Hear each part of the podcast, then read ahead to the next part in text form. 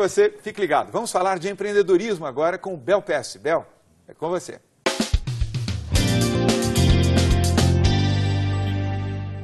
Oi, João. Hoje vamos falar sobre o dom da paciência. Ao montar a sua companhia, você precisa de muita paciência para validar o seu mercado e o seu produto. As empresas que têm sucesso não são aquelas que criam de primeira o produto certo, e sim aquelas que aprendem o mais rapidamente possível essas empresas montam um ciclo de feedback que usam para validar suas suposições e voam por meio desse ciclo. Muitas vezes são necessárias várias tentativas até encontrar um produto que os clientes realmente queiram. O segredo é aprender rapidamente com cada tentativa e continuar seguindo em frente.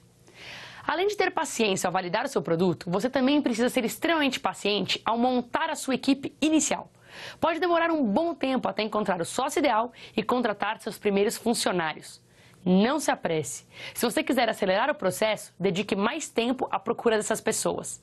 Nunca contrate alguém abaixo dos seus padrões só porque você está tentando mover-se mais rapidamente. Para empreender, é importante andar rápido, mas quando o assunto é recrutamento ou validação do produto, é muito importante não ter pressa. De volta para você, João. Muito bem, gostei, Bel, é isso mesmo. É um pouco a filosofia oriental, estamos falando aqui com o Dr. Joe. Andar rápido, mas com os pés no chão. Não pode eh, querer caminhar rápido demais porque tropeça.